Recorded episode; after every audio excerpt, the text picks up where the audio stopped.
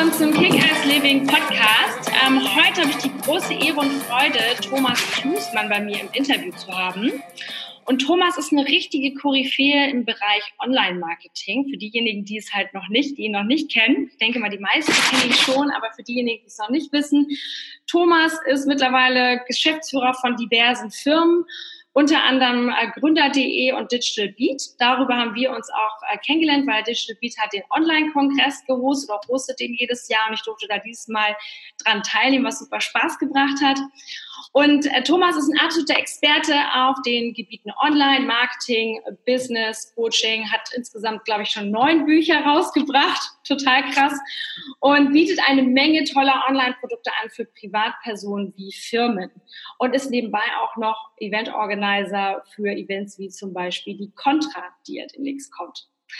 So mega, mega spannend. Vielen Dank, dass du heute dabei bist. Ich freue mich wirklich sehr. Ich weiß, wie busy du bist. Vielleicht magst du noch kurz in deinen eigenen Worten dich kurz vorstellen und eigentlich nur kurz erklären, wie es überhaupt dazu gekommen ähm, ist, dass du überhaupt jetzt in diesem Bereich arbeitest. Weil ich habe mir natürlich deinen Lebenslauf ein bisschen angeschaut, habe gesehen, du warst halt im Vertrieb für Zahnbohrer mal tätig. Und es ist mhm. natürlich mega spannend, wie ist jetzt so der Wechsel gekommen in diese Online-Welt. Ja, also sehr spannend. Also vielen, vielen Dank für die Einführung. Erstmal kann gerne ein bisschen darauf eingehen. Also geboren bin ich auf dem Bauernhof, also mhm.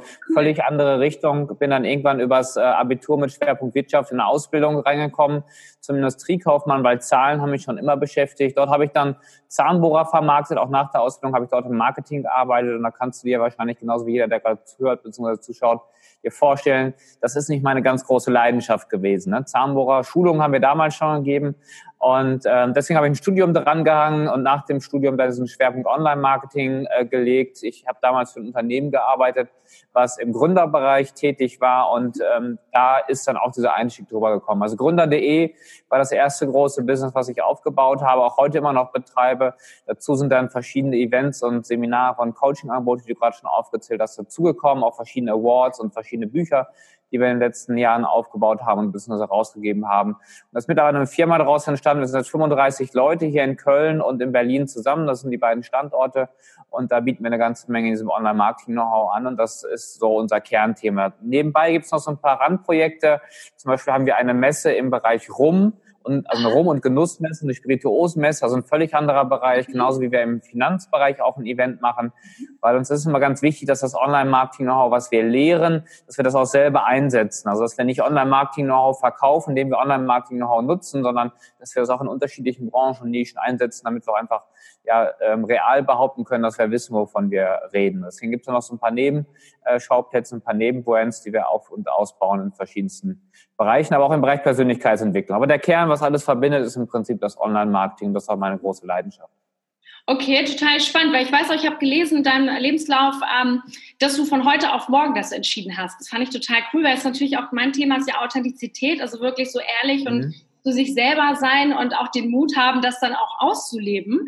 Und viele von uns sind ja, glaube ich, ähm, in diesen Situationen, die sagen, ja, aber es ist jetzt festgefahren, ja, festgefahrener Weg. Ich habe das ganz oft, auch in meinen Coachings, dass ich mit Leuten spreche, die sind zum Teil unter 30 und sagen mir dann immer, ja, aber jetzt kann ich ja gar nicht großartig wechseln und bla.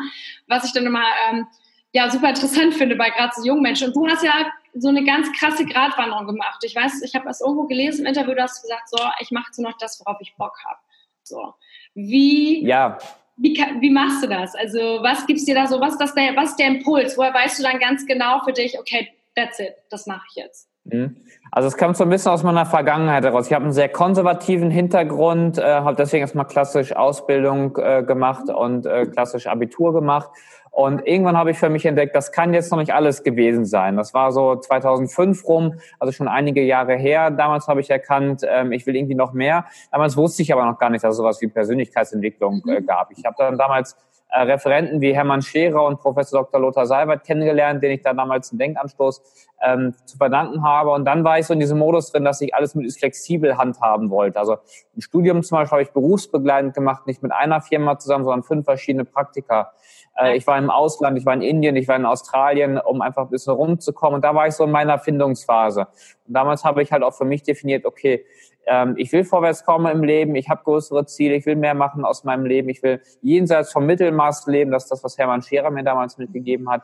Und ähm, dann habe ich für mich entdeckt, okay, dann musst du halt was machen, wo du wirklich Spaß dran hast. Und als ich mein erstes Business aufgebaut habe, habe ich gemerkt, mit welcher Motivation, mit welcher Power, mit welcher Kraft äh, man vorwärts gehen kann, wenn man das macht, wo man wirklich Spaß dran hat. Das war damals so der Ausdruck. Heute würde ich ein bisschen mehr in deiner Sprachweise argumentieren und sagen, okay, ich mache das, was ich gerne mache, das mache ich authentisch und das, was ich authentisch mache, mache ich auch mit einer größeren Wahrscheinlichkeit erfolgreich. Und deswegen lebe ich nach diesen Prinzipien der Authentizität sehr ähm, klar und sehr gerne. Und äh, heute beispielsweise hatte ich keine Lust, ein Hemd anzuziehen, also sitze ich jetzt hier im Pulli und mit, mit Turnschuhen und Jeanshose.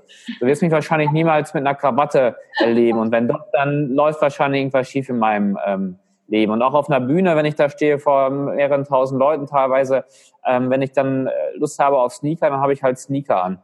Und ähm, das finde ich persönlich ganz wichtig, dass man halt so ist, wie man, wie man ist. Okay, das wäre jetzt auch so zum Teil am Ende habe ich so diese Frage mal, was ist für dich Freiheit? Also für mich ist das zum Beispiel genau das, was du gerade gesagt hast, ein mhm. Teil von Freiheit, nämlich eben wirklich so leben zu können, wie man möchte. Das hat gar nicht irgendwie nur was mit oder in erster Linie mit Luxus oder materiellen Dingen zu tun, sondern einfach zu sagen, hey, ich mache einfach das, worauf ich Bock habe. Und wenn ich mich mit Sneakern auf die Bühne stelle, ähm, dann ist es mir in dem Moment auch total egal, was das Publikum jetzt in dem Moment von mir denkt. Denn das ist ja der Grund, warum die meisten von uns eben nicht so authentisch manchmal sind, weil wir zu 99 Prozent darüber nachdenken, was andere Menschen über einen so denken. Und was ist so für dich, was war für dich vielleicht so der, so ein, ähm, ja, Meilenstein vielleicht in deinem Leben, wo du sagst, so, ich leg das jetzt ab. So, that, that's it. Ich bin so, ich habe heute kein Shirt mehr an. Gab es da so einen Moment oder hat sich das einfach irgendwann entwickelt und gesagt, ach, fuck it, ja, ich würde sagen, das hat sich eher entwickelt. So einen klaren Moment könnte ich jetzt nicht definieren, aber es hat sich entwickelt aus einem, einer Form des Selbstbewusstseins heraus. Also an dem Moment, wo ich gemerkt habe, egal was passiert, also was äh, passiert, meine ich jetzt in beruflicher Hinsicht, also ob ich jetzt gekündigt werde oder eine Branche zugrunde geht oder ähnlichem, ich komme jobtechnisch schon immer irgendwie äh, klar, ich komme irgendwo unter, ich werde mit beruflichen äh, Situationen, auch mit beruflichen Krisensituationen zurechtkommen. Damit meine ich jetzt nicht familiäre Rückschläge oder Krankheitsfälle oder äh, derartige Sachen. Und wenn man dieses Bewusstsein hat, ich komme schon vorwärts, ich komme schon klar in meinem beruflichen Leben, dann gibt es natürlich sehr viele Freiräume.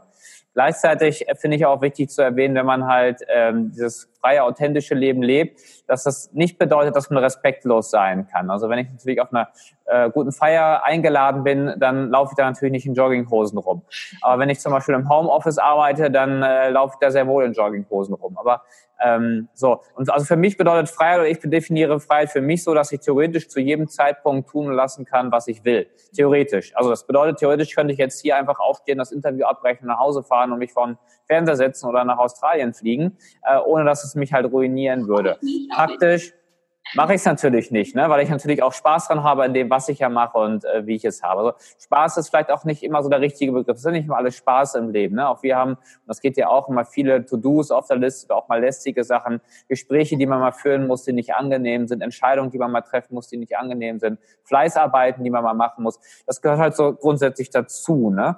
Und deswegen bin ich eher ein Freund davon zu sagen, grundsätzlich muss man das, was ich mache, Spaß machen. Grundsätzlich muss ich so, wie ich mich gebe und bin, authentisch sein. Und das jetzt vielleicht nicht in meinen 120 Prozent aller Fälle, äh, aber im Großteil der Fälle. Okay, ja, coole Antwort. Und sag mal, wie das so ist, gerade wir haben so über das Thema Selbstbestimmtheit gesprochen, ja, Freiheit ist ja für viele gerade ein Riesenthema. Wir haben ja eine Monster-Informationswelle, gerade so die ganzen Speaker auch hier auf dem Deutschen Markt. Es schwappt ja immer alles so sehr aus Amerika rüber, so dieses Jahr, mach dein Ding und guck mal, wie kann denn jemand zum Beispiel ähm, im Online-Business zum Beispiel mal neu starten? Wie schwer oder wie einfach ist es für jemanden, der, sag ich mal, noch keine Erfahrung hat, der hat vielleicht noch einen Bürojob und sagt sich, okay, ich da, da brennt noch so eine kleine Flamme in mir, ich will auch was machen, was größer ist und ich will vor allem einfach weg von diesem Zwang, von 9 bis 18 Uhr irgendwo zu sein. So, wie einfach ist das für jemanden, ähm, sowas zu starten? Ja, also es wird natürlich von vielen immer sehr vereinfacht dargestellt und gesagt, jeder kann das, wenn du nur willst. Und ähm, es ist äh, super einfach zu erreichen. Ich muss aus meiner Erfahrung sagen, ich habe jetzt mehrere tausend Leute da betreut in den letzten acht Jahren.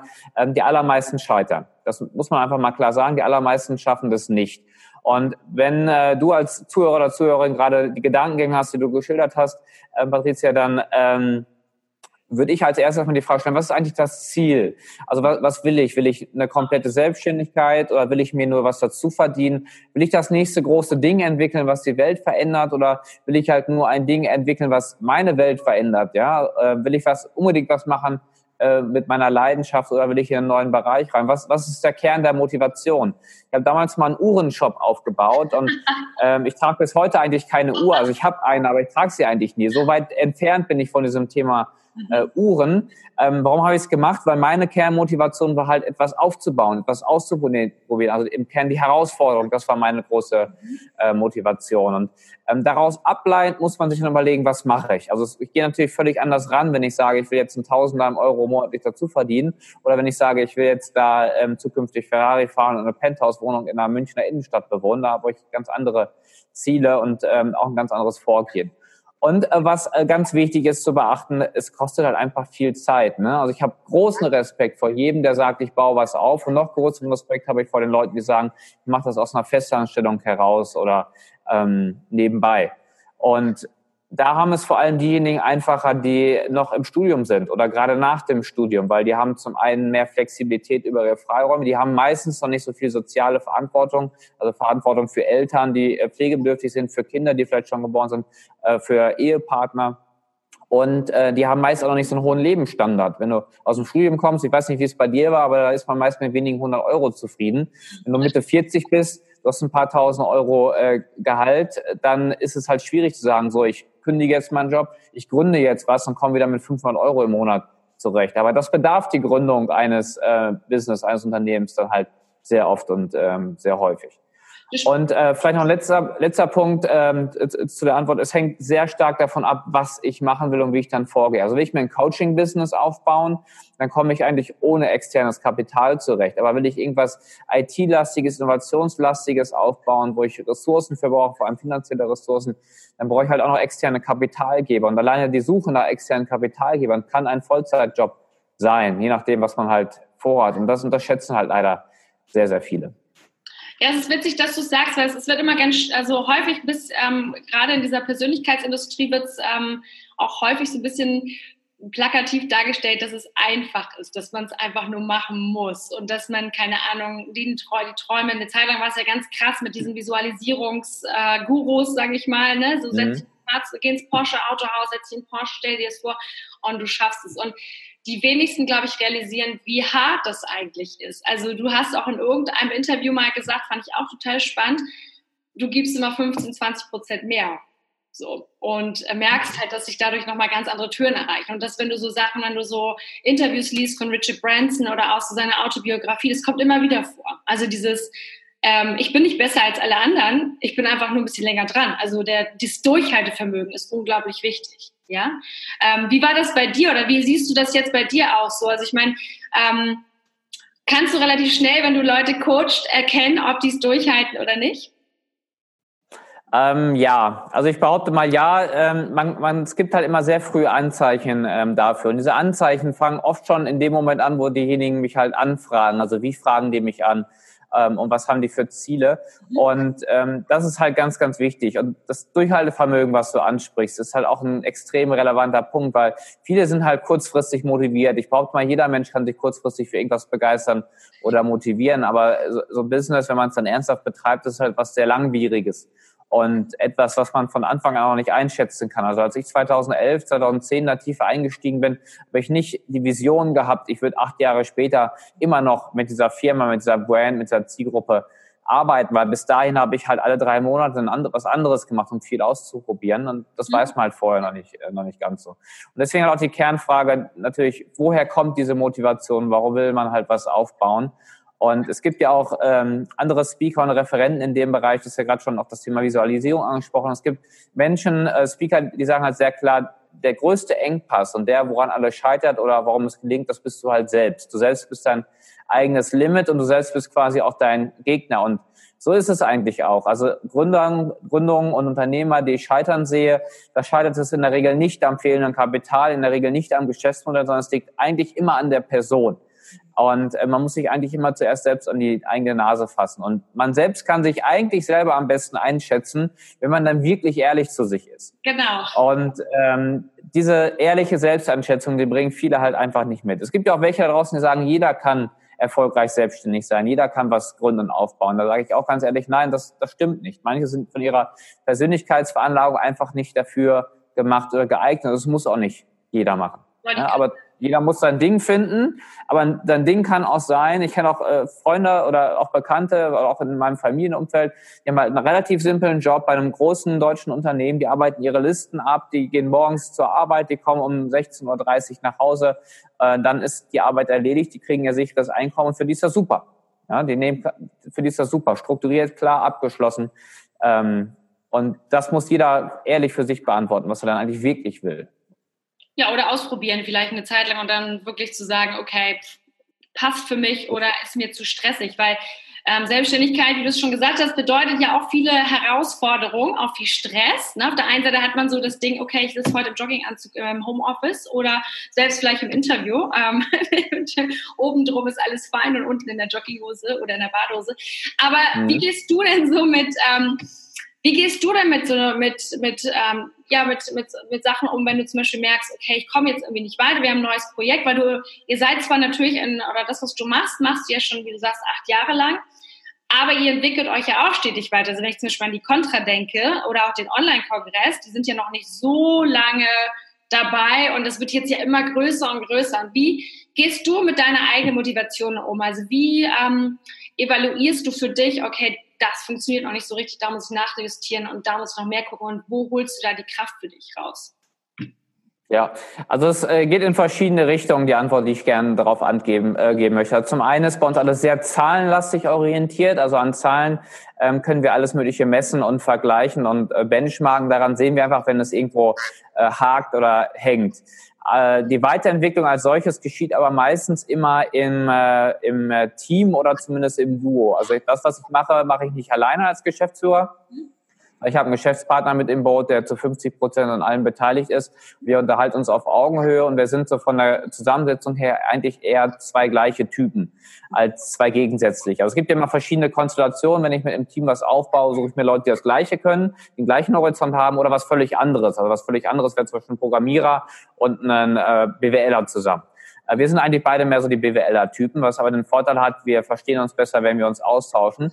Und äh, auf dieser Basis können wir uns sehr gut äh, weiterentwickeln. Aber was wir auch gezielt machen, ist das sogenannte Mastermining. Das heißt, wir suchen ähm, Menschen, die gleichgesinnt sind, also die einen ähnlichen Horizont haben, die einen ähnlichen Standpunkt haben, ähm, die ähnliche Branchen vielleicht bearbeiten und da entsprechend jeweils ihre eigenen Erfahrungen machen. Diese Erfahrungen, dieses Know-how, dieses Know-how, das tauschen wir sehr, sehr intensiv aus. Und auf der Basis kann man sich dann sehr gut weiterentwickeln. Du hast vorhin schon mal die Amerikaner ins Spiel gebracht. Auch die sind immer gut, um sich daran zu orientieren. Die Amerikaner an sich, man sagt denen ja äh, voraus, die seien ähm, ja, dem deutschen Markt immer ein bisschen voraus. Ich sehe das immer ein bisschen skeptisch. Okay. Aber man kriegt immer, ähm, kriegt immer ganz gute Anregungen dazu, wie die das machen. Man muss es aber natürlich dann ähm, ins Deutsche ummünzen, weil die deutschen Märkte, die deutschen Zielgruppe, die deutschen Konsumenten oft einfach ganz anders ähm, ticken. Auch schon allein die Sprache kann man nicht eins zu eins übersetzen. Aber es ist sehr, sehr gut, um sich inspirieren zu lassen. Und das sind halt Wege, wo wir uns inspirieren lassen, wie wir uns weiterentwickeln und auch regelmäßig neu entwickeln. Kennst du es ja auch, wir haben zum Beispiel auch ähm, die Contra als Offline-Event ursprünglich geplant, 2013 zum ersten Mal durchgeführt. Mittlerweile ist es ein Hybridformat. Also ich kann vor Ort nach Düsseldorf kommen und mir die zwei Tage lang die Vorträge anhören. Ich kann es aber auch online machen. Genauso gibt es reine Online-Kongresse, die wir mittlerweile ähm, entwickelt haben und die wir jetzt nochmal einen Step weiterentwickeln werden in den nächsten Monaten, wo wir das Format ein bisschen drehen werden. Genauso gibt es Webinare, wie du sie genauso wahrscheinlich wie alle, die jetzt zuhören, kennen. Und auch dieses Webinar-Thema ist äh, grandios gut, aber auch das muss man halt weiterdenken, weiterentwickeln und ähm, so auch immer wieder neue Formate schaffen und auch interessante Angebote dann letztendlich schaffen. Aber äh, am Kern und am Ende des Tages darf man nicht äh, vergessen, wofür man das alles macht, nämlich um Leute halt wirklich weiterzubringen. Und wenn man das schafft, dann hat man eigentlich den Grundstein für den Erfolg gelegt. Mhm. Ja, schöne Message. Das wäre jetzt auch so eine noch meiner Fragen gewesen, äh, unter anderem, das haben sich jetzt zwei eigentlich ergeben. Also zum einen was so die Erfolgsformel, also wirklich zu sagen, okay, warum macht man das? Warum macht man das? Was für einen Mehrwert schafft man halt für andere? Ich glaube, nur dann wird es auch wirklich erfolgreich mhm. und auch dann bringt es einem selber ja auch am meisten Spaß. Also wenn man zu sehr darüber nachdenkt, was ist profitabel und was nicht. Also was natürlich auch wichtig ist, glaube ich, wenn es nur darauf gemünzt ist, dann ist halt einfach auch, dann, dann fehlt das Brennen, die Leidenschaft, der Spaß und das spürt auch dann deine, deine Audience, dein Zuschauer, deine Zuschauer. Du hast eben aber noch gesagt, ähm, so an mir der amerikanische Markt und zum Beispiel finde ich es auch mal ganz spannend, also Viele orientieren sich in Deutschland ja auch so ein bisschen in die Richtung bilingual, also zum Beispiel zweisprachig zu machen, weil sie sagen, okay, zum einen, ich zum Beispiel, wenn ich als Speaker unterwegs bin, bin ich relativ viel auch bei englischsprachigen Firmen gebucht aufgrund meines Englischsitzens. Habe ich dann überlegt man vielleicht auch manchmal, okay, soll man die Produkte jetzt zweisprachig an, anbieten oder ist es dann einfach zu konfus für die Zielgruppen oder ist es einfach zu viel Arbeit oder meinst du, dass einfach der deutsche Markt einfach insgesamt noch so viel Potenzial hat, ähm, dass mhm. man es einfach mit im Fokus auf eine Richtung machen sollte. Also ich bin ganz großer Freund von Fokus. Deswegen per se, jeder, der mir mit so einer Idee kommt, würde ich davon abraten. Ähm, weil der eigentliche Gegner, der eigentliche Engpass, den man bei allem hat, ist man halt man selber. Das hatte ich hier eben schon mal ähm, gesagt. Und das geht ja mit diesem Fokusgedanken einher. Ähm, es liegt aber halt auch ein bisschen an diesem äh, Punkt Authentizität. Also wenn ich jetzt beispielsweise anfangen würde, in den französischen Markt reinzugehen, wird das wahrscheinlich überhaupt gar nicht klappen können, weil ich überhaupt gar nicht Französisch sprechen kann. Wenn ich jetzt mit meinem äh, mittelgut ausgeprägten Englisch in den englischsprachigen Markt reingehen würde, hätte ich auf jeden Fall äh, Chancen, aber ich müsste halt sehr viel Energie darauf verwenden, dass das halt gut wird. Wenn ich jetzt perfekt fließend Englisch sprechen könnte, würde ich das vielleicht anders einschätzen. Aber ähm, das Problem ist vor allem, bei den meisten Leuten liegt das ja eher am Anfang, in den Beginn, in den ersten Schritten. Und wenn ich da halt schon direkt diese große Vision habe, ist das okay. Aber wenn ich am Anfang das schon direkt umsetzen will, dann ähm, habe ich eher die Befürchtung, dass man halt weder im deutschen Markt noch im englischsprachigen Markt richtig gut ankommt. Also ähm, ich habe per se nichts gegen diesen Schritt international zu gehen. Ich würde mir den nur sehr gut überlegen und ich würde ihn auch eher später gehen als zu früh gehen.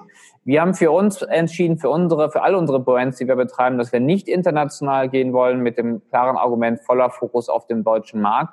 Und das sind für uns immerhin knapp äh, 80 Millionen Einwohner in Deutschland, knapp 100 Millionen Deutschsprachige weltweit. Das ist jetzt nicht so wenig. Ja? Und ähm, je nachdem, was man für einen Background hat, würde ich eher überlegen, ob man vielleicht nicht in den polnischen Markt zum Beispiel reingeht, osteuropäischen Markt reingeht vorausgesetzt man hat diese Sprachbarriere. Äh, ne? Also wenn ich jetzt ein, Pole, äh, ein Deutscher bin mit polnischen Wurzeln oder andersrum, dann äh, würde ich ähm, beispielsweise den polnischen Markt, den ich sehr attraktiv einschätze, durchaus favorisieren. Okay, interessant, witzig, dass du es sagst. Witzig, dass momentan höre ich das überall, dass der polnische Markt so extrem äh, sich entwickelt. Ist ja auch schön. Ich komme ja ursprünglich aus Polen, deswegen ist es für mich immer ganz schön zu hören, dass sich da ganz viel tut. Ähm, super, das waren schon eigentlich mega viele tolle ähm, ja, Antworten und Inputs, die, die wir hier mitnehmen können, die ich auch für mich mitnehmen kann. Vielleicht noch so kurz was zum Thema Facebook und Instagram Marketing. Du hast ja einmal gesagt, auch in einem Interview, bloß nicht zu breit ausstellen, lieber ähm, wirklich im Marketingkanal wirklich ein oder zwei aussehen und dort wirklich mhm. super gut sein und dann die anderen Sachen letztendlich nicht so, ähm, nicht so stark pushen, damit man halt nicht überall mittelmäßig ist. Ähm, was hast du da vielleicht noch also als letzten Tipp so für unsere Zuhörer, wie sie sich zum Beispiel auf einen, wie wähle ich dann überhaupt einen Kanal für mich aus und der, der jetzt perfekt passt? Ja, also auf der Contra vorletztes Jahr hat mal eine Referentin äh, gesagt, Facebook sei tot. Und ähm, da haben im Publikum sehr viele zusammengezuckt, weil das hat damals gefühlt noch kein anderer in dem Raum so gesehen. Heute muss man ähm, ernsthaft äh, in Erwägung ziehen, ob man überhaupt noch auf Facebook setzt. Und wenn heute Coachings äh, stattfinden, wo ich äh, Coaching-Teilnehmer drin habe, die mir diese Frage stellen, dann sage ich, Facebook, ähm, zumindest der komplette organische Teil, würde ich vollständig darauf verzichten und mich eher auf andere Plattform fokussieren. Was im Moment sehr wohl noch gut geht, ist das Schalten von Werbeanzeigen auf Facebook, aber Facebook hat halt einfach dramatische Probleme. Also die Plattform facebook.com, meine ich, hat dramatische Probleme mit der Reichweite und das wird nicht besser werden. Das heißt, die Konkurrenz dort um die Werbeanzeigen wird größer werden, das heißt, das wird schwierig. Was zum aktuellen Zeitpunkt sehr gut ähm, läuft und funktioniert, ist Instagram nach wie vor. Ähm, Instagram ist immer noch am Wachsen und darauf würde ich mich ähm, fokussieren. Ähm, das betrifft auch die Werbeanzeigen auf Facebook. Aber ich würde vor allem aufmerksam dabei bleiben. Das machen wir hier auch. Was ist das nächste große Ding? Also wir erleben das immer wieder, dass es große Plattformen gibt, die ähm, dann irgendwann an Attraktivität oder an Reichweite verlieren. Dann kommt irgendwas Neues. Keiner weiß, was, zumindest habe ich noch keinen kennengelernt und ich weiß selber nicht, was das nächste große Ding ist, aber irgendwas wird irgendwann kommen und da muss man halt ähm, dabei sein. Mhm. Da muss man umsatteln. Ja, nicht zu früh immer auf jeden Zug aufspringen, aber da halt einen, einen Blick für haben. Ähm, du hast eben die Frage gestellt, wie wähle ich denn welche Plattform für mich aus? Also es gibt ja noch mehr. Ich kann ja auch mich auf Suchmaschinenmarketing konzentrieren, Newsletter-Marketing, Partnerkooperationen. Ich kann komplett offline bleiben. Es gibt diverse Möglichkeiten. YouTube zum Beispiel. YouTube auch ein sehr, sehr spannender Kanal. Ähm, sehe ich auch sehr viel äh, Zukunft drin. Ähm, eins seiner Themen ist ja Authentizität. Und ähm, ich bin dann besonders authentisch, wenn ich halt den Kanal wähle, der am besten zu mir passt. Also wer mir auf Instagram folgt, der wird sehen, da passiert nicht viel, weil ich bin halt einfach nicht der Typ, der sich ständig selber filmt, fotografiert oder irgendwas postet. Deswegen gibt es Instagram eigentlich nur so als äh, private Damelei, wenn ich mal Langeweile habe. Sondern bei uns ist, äh, sind andere Formate da eher im Fokus. Ja? Aber wenn ich sehr videostark bin, mhm. dann würde ich halt vielleicht auf Instagram oder auf jeden Fall auf YouTube setzen. Aber wenn ich das überhaupt nicht bin, aber ich schreibe dafür vielleicht leidenschaftlich gerne, dann würde ich äh, aufbauen einen, einen Blog oder ein Online-Magazin. Ein Online-Magazin oder ein Blog aufzubauen, das ist überhaupt nicht hip, darüber spricht kaum noch ähm, einer. Aber die Suchvolumen, die bei Google gesucht werden, die Google kostenlos auf die Webseiten verteilt, die sind dramatisch groß. Also wir haben dieses Jahr über eine Million Besucher auf unserer Plattform gründer.de, die alleine über Google zu uns kommen. Und damit können wir natürlich eine ganze Menge Business machen. Deswegen die Antwort auf die Frage, ähm, liebe Teilnehmer, sucht euch die Plattform raus, die euch zu euren Eigenschaften am besten äh, passt. Ja, klasse. Super. Ähm, das war es auch schon von meiner Seite. Ich habe nur noch, ähm, noch die letzten finalen drei ähm, Fragen, die ich so äh, jedem eigentlich stelle, mit dem ich ein Interview führe. Zum einen ist einmal, hast du ähm, ein spezielles oder mehrere spezielle Bücher, wo du sagst, die haben dich am meisten inspiriert oder ein, ein Vortrag, wo du sagst, wow, das, das ist etwas, wo ich gerne, kann auch nicht vom Online-Marketing sein, kann einfach sein, was dich persönlich, äh, persönlich einfach sehr ergriffen hat. Ja, also per se kann ich jedem raten, Leute, lest, lest viel und ähm, auch Podcasts sind ja etwas, die sich immer stärker durchsetzen. Also wenn ihr nicht gerne lest, sondern lieber hört, dann hört halt viele Podcasts, äh, weil das bringt euch einfach weiter. Auch wenn ihr Sachen manchmal doppelt und dreifach hört, das sind meist die wichtigsten Sachen. Äh, was mich damals persönlich sehr inspiriert hat, ist das ähm, Buch äh, Simply oder die Buchreihe Simplify Your Life von äh, Tiki Küstenmacher und Professor Dr. Lothar Seiwert. Ähm, da habe ich eine ganze Menge für mich mit, mit rausgenommen. Ähm, ich sag mal mehr mit dem finanziellen Background, der Klassiker von Rich Dad, äh, äh von Robert Kiyosaki, Rich Dad, Poor Dad. Ähm, das ist etwas, was ich äh, empfehlen kann. Ansonsten die klassische Erfolgsliteratur von Bodo Schäfer, Christian Bischof beispielsweise, kann ich auch nur ähm, empfehlen. Ähm, das war die Frage, oder? das war, hast noch einen Talk? Hast du vielleicht noch einen Talk, irgendwie einen TED-Talk, wo du sagst, der war mega cool, der hat dich total inspiriert? Ähm, ja, wenn ich persönlich sehr gerne höre, ist äh, René Borbonus. Ah ja, schön. Ähm, auch ähm, im, im Rahmen von Gedankentanken beispielsweise, mit dem wir ja ohnehin sehr eng verbunden sind. Ähm, das ist etwas, was gelegentlich mal ähm, bei mir läuft, gemeinsam mit verschiedenen Podcasts. Also ich höre zum Beispiel sehr gerne einen Podcast von äh, Matthias Niggerhoff zum Thema Psychologie, ähm, einfach um so ein bisschen zu verstehen, wie ticken Menschen eigentlich. Da geht es sehr stark auch um Verkaufspsychologie. Das hat dann halt nochmal einen Bezug auch zu meinem ähm, Business. Also das sind durchaus Themen, die ähm, ich äh, spannend finde und da merkst du schon, es geht schon ein bisschen breiter, ähm, aber alles irgendwie so in dem Wirkungskreis, äh, was ich auch selber gerne bespiele. Cool, super. Das habe ich mir schon mal notiert und werde ich auf jeden Fall dann in die Shownotes mit eintragen. Und jetzt die absolute finale ähm, Frage. Ich spreche immer ähm, vom Thema Authentizität und setze es gleich mit Nacktheit. Ich arbeite halt mit dieser Metapher aus, äh, aufgrund meiner Showgirl-Vergangenheit auch und natürlich auch, dass ich immer mhm. sage, hey, wir sind alle nackt geboren und mit jeder Konditionierung, mit jedem Muster, das wir so anlegen, so aus der Gesellschaft, Familie oder wie auch immer, ziehen wir uns irgendwann so dicke, fette Michelin-Männchen-Anzüge an, sag ich immer. Und irgendwann sind wir halt dann, gerade wenn du älter bist, irgendwann bist du immer träger und schwerer, weil du halt den ganzen Kram mit dir rumschleppst, den du eigentlich nicht brauchst. Und in unserer heutigen oder in der Gesellschaft der Zeit ist es ja so, dass wir uns sehr auf Perfektionismus ähm, fokussieren. Es muss immer alles super laufen, Erfolg, äh, schneller, höher, weiter. Und wir zelebrieren aber eigentlich gar nicht unsere Niederlagen oder unsere verletzlichen Momente. Und gerade Verletzlichkeit ist halt ähm, der Kern von Authentizität. Warum sind wir oft nicht so authentisch? Weil wir darüber nachdenken, was andere Menschen über uns denken, weil wir uns nicht verletzlich zeigen wollen. Mhm. Und deswegen habe ich so ein Naked Moment äh, in, im Coaching und ähm, im Speaking kreiert, wo ich immer sage, das mache ich auch gerne bei Firmen und gerade bei Führungskräften. Was war denn bei dir so ein Naked Moment, wo du sagst, boah, das war total peinlich, das war eine mega große Niederlage oder da war ich mega verletzlich und dann stellst du doch heute drüber dich bemitleiden, zelebrieren wir das Ganze einfach mal. Vielleicht hast du da irgendeinen Moment, wo du sagst, boah, oder ja. dir, ja.